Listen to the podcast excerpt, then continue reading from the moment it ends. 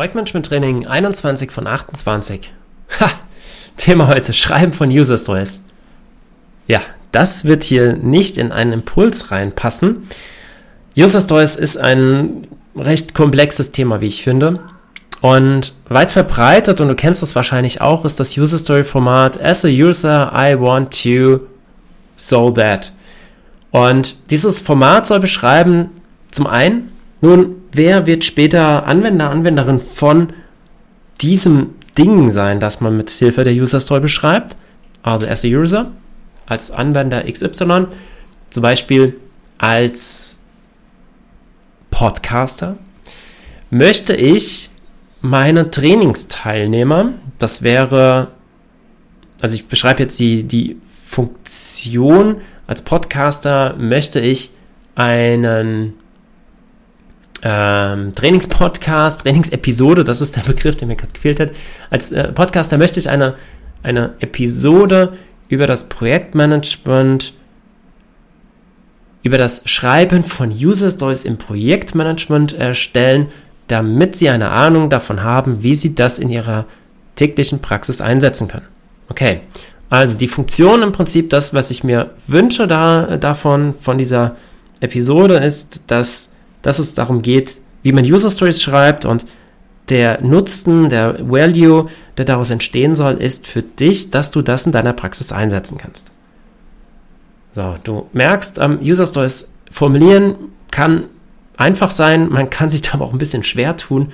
Wichtig ist eigentlich, dass du bei einer User Story immer im Hinterkopf hast, es geht darum, zu beschreiben, relativ kurz und knapp, um was es geht, was am Ende dabei rauskommen soll und welchen Nutzen du damit erzielen möchtest.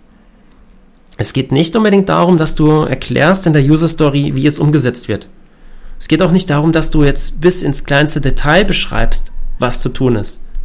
Sondern es geht erstmal, wie gesagt, darum, um was geht es, was ist der Nutzen davon. Und alles andere passiert dann auch in Zusammenarbeit mit deinem Team. Das heißt, wenn du mit User Stories schreibst, dann wirst du jetzt nicht in einem klassischen Umfeld sein, in dem das Schreiben von User Stories nur einer Teilmenge des Projektes obliegt und die andere, ähm, der andere Teil des, des Projektteams empfängt diese, diese Aufgaben und setzt sie einfach nur um. Sondern wenn du User Stories schreibst, dann wird das ein Umfeld sein, in dem du das zusammen mit dem Team machst. Wenn du in der leitenden Position bist, also als Product Owner, aber auch als Projektleiterin, dann wirst du diese Story erstmal für dich schreiben. Du, du erstellst die Story nach deinem besten Wissen und Gewissen, beschreibst, für wen die Story ist, also wer wird später Endanwenderin sein, welcher Nutzen wird erwartet und wie stellst du dir die Funktion vor. Und dann gehst du in Diskussion mit deinem Team. Du stellst die Story vor, es werden Rückfragen gestellt, die beantwortest du natürlich dann auch schriftlich in der Story, also alles, was gesagt wird, sollte dann auch niedergeschrieben werden.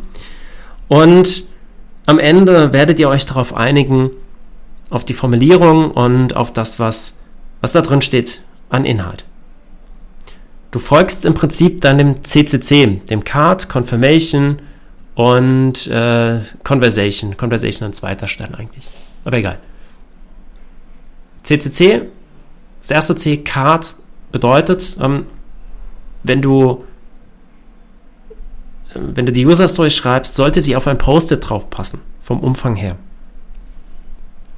Mit diesem Post-it gehst du zum Team und besprichst dieses, dieses Vorhaben, das du da formuliert hast. Das heißt, ihr geht dann in das zweite C, Conversation. Ihr besprecht das, diskutiert das. Und am Ende werdet ihr euch darauf geeinigt haben, was das genaue Ziel dieser Story ist und was da genau umgesetzt werden soll. Ihr werdet euch vielleicht auch schon darauf geeinigt haben, wie es umgesetzt wird. Das heißt, ihr kommt in den Part Confirmation, in das dritte C, und werdet dann zum Beispiel äh, Akzeptanzkriterien erstellt haben. Die Akzeptanzkriterien beschreiben, was alles umgesetzt sein muss bei der Umsetzung der Story, damit diese Story auch akzeptiert wird von dem Product Owner, von der Projektleiterin.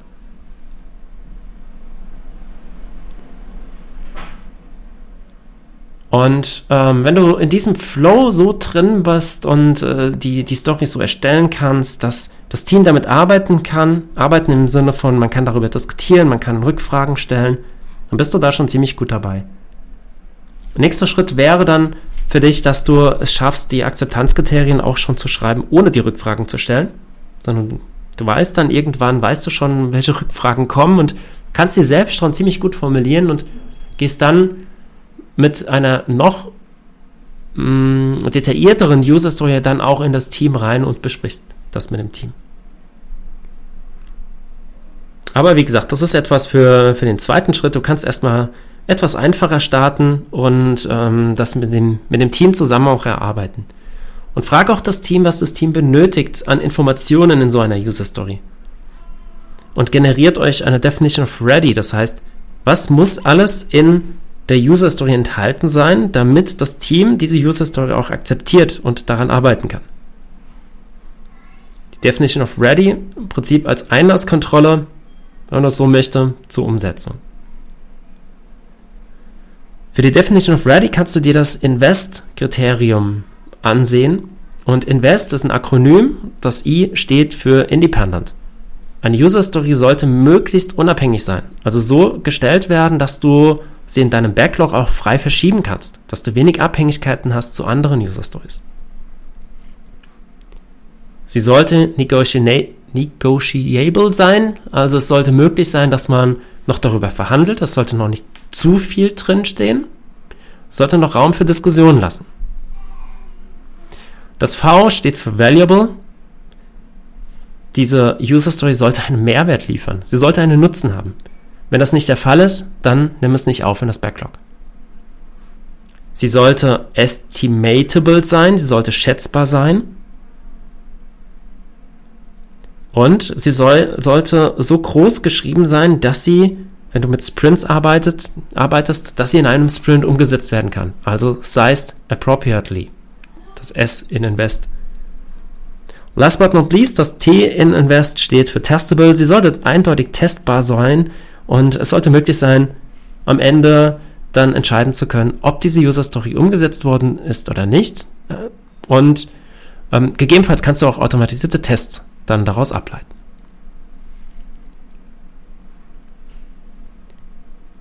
Und äh, wenn du diese Invest-Checkliste anlegst an deine User Stories, dich daran entlang hangelst und mit deinem Team geklärt hast, was das Team benötigt an Informationen, dann bist du schon ziemlich gut dabei, was das Schreiben von User Stories angeht.